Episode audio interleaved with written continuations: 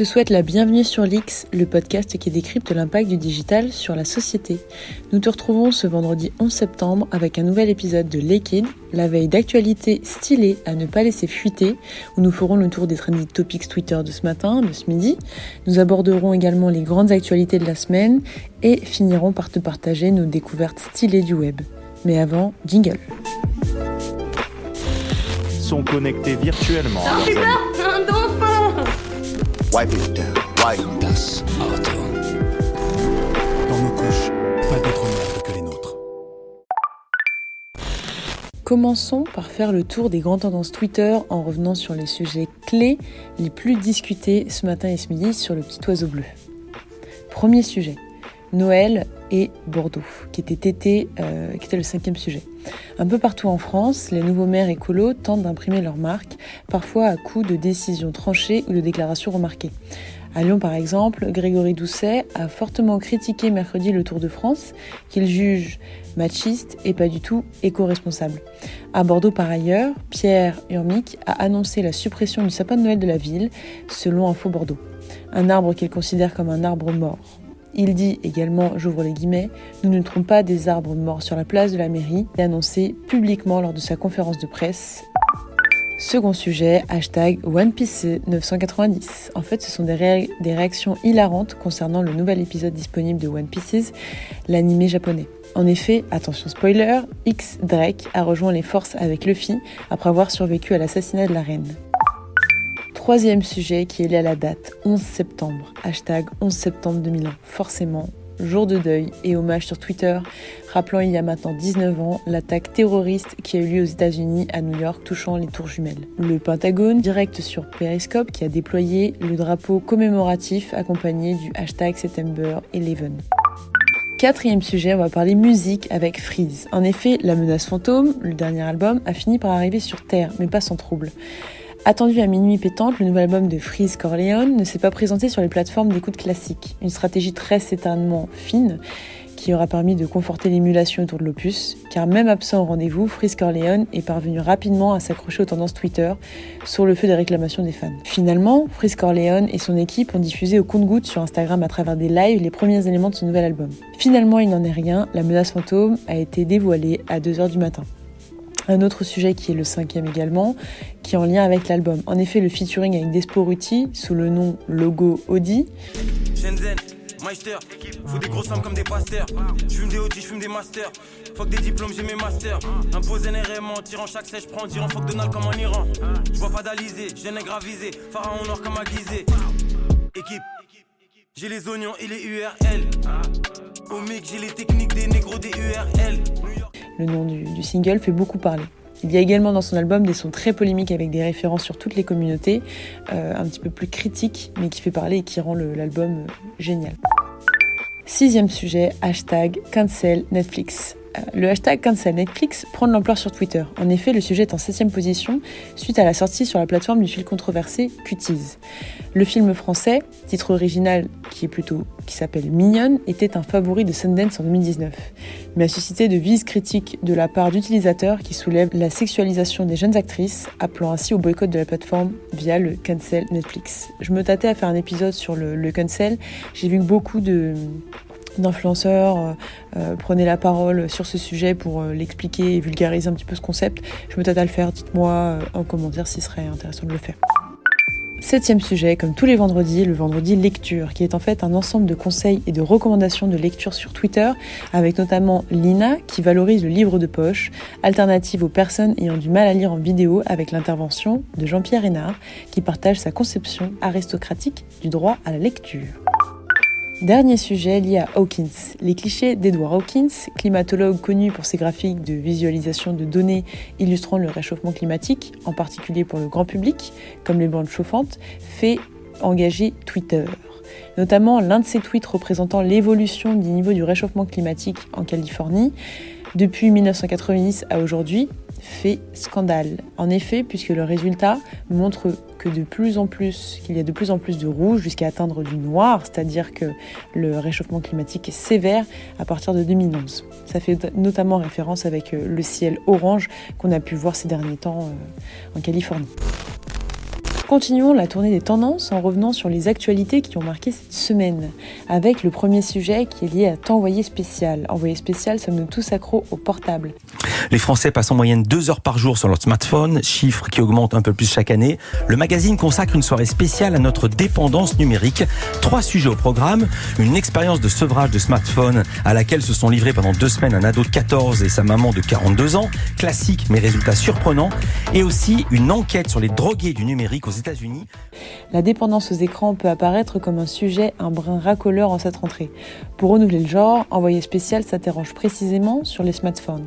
Suivre des utilisateurs vivants, une expérience euh, sans portable, visiter une clinique de désintox ou rencontrer des repentis des applications, tout cela sont au programme de cette enquête. Second sujet qui est lié à l'impact de l'or sur la société. En effet, l'extraction de l'or fait vivre plus de 150 millions de personnes dans le monde. Elle génère plus de 300 milliards de dollars de revenus par an. Si ces matières véhiculent une certaine idée de richesse et de statut social élevé, leur extraction, quant à elle, est moins reluisante. Enquête sur l'impact social, économique et environnemental de l'extraction d'or, avec un focus sur l'or recyclé, une solution faussement vertueuse, par The Good Goods, le média éco-responsable et lifestyle. Troisième sujet qu'on a scopé, troisième leaks, qui est les cosmétiques à l'assaut des frontières du genre. En effet, un article proposé par le journal indépendant des étudiants de l'Université de Québec à Montréal revient sur la beauté dégenrée. Il précise que les youtubeurs, mannequins non binaires, marketing non genré participent à recréer une nouvelle conception de la beauté plus élargie en symbiose avec l'effacement progressif des frontières du genre. Une analyse intéressante à approfondir. On parle beaucoup de critiques et cette fois-ci on va essayer de trouver des alternatives euh, plus ou moins vertueuses avec notamment un supermarché qui pratique le double prix pour sensibiliser les consommateurs à l'environnement. Je m'explique. C'est une approche inédite en grande distribution et elle provient d'Allemagne. Le supermarché Penny, filiale du groupe Riwi et numéro 2 de la distribution alimentaire dans le pays, affiche désormais deux prix pour plusieurs de ses produits. Un prix rouge pour le prix consommateur et un prix vert qui tient compte du coût environnemental lié à la production. Purement indicatif, ce deuxième prix correspond au coût réel que génère la consommation de ce produit. Selon un membre de l'enseigne, la pratique de ce double prix vise à éduquer le consommateur sur son comportement d'achat. Une initiative intéressante, notamment pour les smart cities. Cinquième sujet qui est un petit peu en lien avec le leaks précédent, qui est en fait Naturalia et Leclerc qui sont à la tête du classement des entreprises les plus vertueuses selon les Français. En effet, à les écouter, toutes les grandes marques œuvrent chaque jour pour le bien de la Terre et de leurs salariés. Mais les Français ne tombent pas dans le panneau. Un sondage exclusif du cabinet Advent pour Capital livre leur verdict. Sans doute parce qu'ils ont parfaitement joué ce rôle pendant le confinement, les entreprises de distribution occupent 6 des 10 premières places du palmarès, et notamment la première avec Naturalia, suivie de Leclerc et Danone de très près. C'est intéressant parce que ce, capitalisme solidaire, on le retrouve euh, dans toute la société. C'est vraiment, il est vraiment inscrit dans toutes les stratégies d'entreprise. Pour plus d'informations sur euh, cette notion de, de Covid washing et de Covid dans, le sein des stratégies des entreprises, je t'invite à aller écouter notre premier épisode de Leak Out, qui est en fait une enquête euh, dédiée sur un gros sujet, un décryptage d'un gros sujet, où je parle de l'impact du Covid dans les stratégies de communication des entreprises. Je te mets le lien directement en, en barre d'infos et tu l'écouteras attentivement pour en connaître davantage. Sixième sujet, donc là on a les marques qui font des actions, qui sont récompensées par ça, et d'autres qui continuent de communiquer, avec notamment la dernière pub de France Télévisions. En effet, après avoir mis à l'honneur dans ses précédentes campagnes l'efficacité publicitaire et la, qualité du contexte programme, France TV Publicité, déterminée à agir pour la relance économique, lance une nouvelle campagne de communication sur le thème de la consommation utile et responsable. Un paquet de farine. C'est pas grand-chose, un paquet de farine. Hier encore, il était cantonné en bas des rayons mais la crise l'a fait remonter tout en haut sur la liste des courses. Alors, bravant le virus, nous étions nombreux, masques sur le visage, lotion hydroalcoolique sur les mains, aérés, de supermarché en supermarché à sa recherche. Ce paquet de farine nous a servi à faire bien plus que des gâteaux. Il nous a fait réfléchir sur la valeur des choses et notre façon de consommer. Bon, heureusement, il n'était pas tout seul pour nous faire prendre conscience que le monde changeait. Il y a eu aussi la télévision publique, la messe du 20h, source d'infos plébiscitées par tous les Français. Ces magazines, ces documentaires, ces programmes éducatifs, ces films qui instruisent et divertissent. Le petit écran du service public s'avère grand et utile. Voilà pourquoi ce paquet de farine et France Télévisions Publicité souhaitent la bienvenue à tous les annonceurs dans le monde d'après. France Télévisions Publicité, le monde change, la pub aussi. À l'heure où le monde affronte une crise sanitaire inédite, le film fait l'analogie entre un simple paquet de farine qui s'est révélé indispensable pour de nombreuses familles durant le confinement et la télévision du service public, devenue si utile pour accompagner au quotidien les Français et leurs familles dans cette période difficile. La fin du film dévoile la nouvelle signature de France Télé Publicité. Le monde change, la pub aussi. Septième sujet, qui est le nouveau logo M6. En effet, c'est la rentrée et la chaîne M6 fait peau neuve à travers la refonte de son logotype. En effet, le logo n'est ni nouveau ni révolutionnaire et semble davantage renouer avec le code graphique utilisé par la chaîne en 1987. Il, s'agit donc d'un lifting inversé. Le logotype est ici le révélateur de changements stratégiques en interne, mais n'initie pas de nouveaux enjeux relationnels, la marque média, ni de lieux fantasmatiques particuliers, pas plus qu'il ne signe une éthique particulière de la chaîne ou se propose comme levier de transformation. En soi, l'occasion de revenir sur les fondamentaux et raisons d'être d'un logo à travers cette analyse sémiotique par la sémiologue Elodie Mielzarek. On parle de com et on va parler de format avec le nouveau reportage immersif en 3D par le New York Times. Il faut savoir qu'ils sont vraiment très calés en termes de format et notamment avec ce Lix-là qui est l'équipe R&D du New York Times qui travaille activement sur des technologies de captation 3D à usage journalistique. Sur la base de différentes, euh, différentes photos, d'une dizaine à peu près, les prototypes sont déjà capables de plonger le lecteur dans une pièce ou une scène de guerre où l'on peut naviguer librement. Les exemples sont bluffants et laissent présager des formats passionnants pour raconter l'actualité de façon immersive. Ici, notamment dans mon exemple, l'outil est déployé dans le cadre d'un reportage photo sur le quartier de Jackson 8 à New York. Très fluide, les images 3D s'insèrent naturellement au milieu du reportage pour une immersion totale. Je t'invite à le tester tout de suite, on dirait presque entre un film et un jeu vidéo. Avion dernier Lix que je viens de découvrir, qui est l'AFP qui a lancé son podcast sur les États-Unis, qui s'appelle 2020. En fait, c'est un podcast hebdomadaire sur l'actualité américaine. À la base, le podcast a été lancé pour aborder l'impact de l'épidémie du coronavirus aux États-Unis. Maintenant, il s'est un petit peu plus euh, ouvert et euh, propose euh, des qualités sur la vie quotidienne, économique, santé et politique des États-Unis. Chaque semaine, il propose un zoom sonore sur l'une des facettes du pays, notamment dans le cadre de la partie politique euh, qui va se jouer et qui se joue déjà euh, les prochaines semaines sur les élections.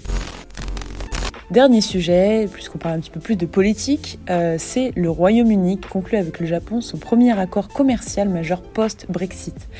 En effet, le gouvernement britannique a annoncé aujourd'hui, après avoir conclu avec le Japon son premier accord de libre-échange majeur depuis le Royaume-Uni, depuis qu'elle a quitté l'Union européenne le 31 janvier. En fait, cet accord, vise à permettre aux entreprises britanniques de bénéficier d'une suppression des droits de douane sur 99% des exportations vers le Japon, selon le gouvernement. Le texte, qui fait l'objet d'un accord de principe, doit augmenter les échanges commerciaux avec le Japon d'environ 15,2 milliards de livres, soit 16,4 milliards d'euros. Il bénéficierait notamment à l'industrie, au secteur agroalimentaire et technologie. Selon Liz Truss, la ministre britannique du commerce international, cet accord serait bien plus intéressant que l'accord existant avec l'UE. On finit ce podcast avec trois talents du web, des formats stylés, des choses qu'on a scopées qui sont plutôt intéressantes pour euh, commencer le week-end, finir la semaine et commencer le week-end, avec notamment un service que je pense qui t'aidera, c'est comment lutter contre le démarchage téléphonique. En effet, je pense que tu en as peut-être marre des appels commerciaux intempestifs, alors que la loi interdit depuis le 1er septembre le démarchage téléphonique dans le domaine de la rénovation énergétique et de la production d'énergie renouvelable, il reste autorisé encore dans les autres secteurs. Pour l'éviter, tu tu peux t'inscrire gratuitement sur Ploctech, Ploctel, je te mettrai le lien en barre d'infos, la liste d'opposition mise en place par les pouvoirs publics, ainsi que la liste rouge et la liste anti-prospection auprès de ton, de ton opérateur. La CNIL, l'autorité de contrôle en matière de protection des données personnelles, conseille également de déclarer par téléphone au travers de SMS commerciaux d'envoyer un stop par SMS à l'expéditeur pour ne plus en recevoir. J'espère que ça t'aidera. Deuxième format qu'on a scopé, qui est plutôt euh, une, enquête assez marrante euh, faite par Vice. En effet, Vice nous propose une enquête sur le mystère de la brochette de bœuf, fromage qui n'existe pas au Japon. Drapé dans une tranche de viande de bœuf coupée façon carpaccio, un morceau de fromage élastique au bout, c'est le yakitori à la française ou le traditionnel brochette bœuf fromage qui n'existe pas au Japon mais existe en France. Comment, pourquoi C'est une enquête de la plus haute importance proposée par Vice France que je t'invite à découvrir. Dernier point qu'on a scopé, dernière actualité, c'est Nick la radio, le podcast d'actualité spécialisé dans le rap africain. Yo Renaud, c'est Christophe de Nick la radio. Écoute, je viens d'écouter le dernier son que t'as rentré en playlist là, euh, quand ça s'appelle déjà? Piqué Piqué de Fior de Bior et Oyoki Onanayo. Franchement, ça tue, mec. En fait, c'est ouf parce que on dirait un mélange de coupé décalé, de rap. En fait, c'est quoi ce truc? Parce que franchement, c'est faya. Dans le piquet, piquet, piqué. Mounou, mounou, jar. Dans le piquet, piquet, piqué. Hey! Hello Christophe, bah écoute, euh, ravi que ça te plaise ce morceau. C'est du rap ivoirien, du rap ivoire comme on dit là-bas. Bah moi je reviens tout juste d'Abidjan, c'est l'ébullition, tous les jeunes rappeurs sont trop forts. Je suis en contact avec tous les gars en place là-bas, les artistes, les producteurs, les beatmakers, c'est eux qui en parleront le mieux. Ce que je te propose, c'est qu'on plonge dans mon WhatsApp, je leur écris, je te balance leurs réponses, je t'envoie des sons pour compléter tout ça. Puis si t'as des questions, t'hésites pas. Allez, à plus tard, Chris. En effet, consacrée aux microcultures et subcultures, Nick la radio est à la fois web radio musicale et label de podcast. Elle vient d'être lancée le 1er septembre par l'ancien directeur du numérique de Radio Nova, Christophe Paillet. La web radio musicale en flux se consacre au global dance floor et diffusera Afro-trap, Pereo, baile funk brésilien, Gaomam sud-africain, house ou techno. Quant au podcast, différentes émissions à la ligne fraîche et hardie sont disponibles. Tour du monde des dance floors, récits audio autour des musiques extrêmes, rencontre avec les cultures du cannabis, un podcast qui risque de te faire bouger, je t'invite à l'écouter. C'était Liquid, la veille d'actualité à ne pas laisser fuiter sur l'X Podcast. J'espère qu'il t'a plu et t'invite à nous partager tes retours en commentaire ou en MP. C'est vrai que cette semaine, et je m'en excuse, euh, c'était un petit peu la course de mon côté. Du coup, j'ai pas pu tenir tous les, tous les, tous les rendus, tous les sujets à temps. Vraiment que tous les épisodes, enfin que tous les épisodes que nous, que nous postons euh, t'ouvrent un petit peu le regard sur tout ce qui se passe. Et je te souhaite en tout cas un très bon week-end et à mardi pour le prochain épisode de Les Kids.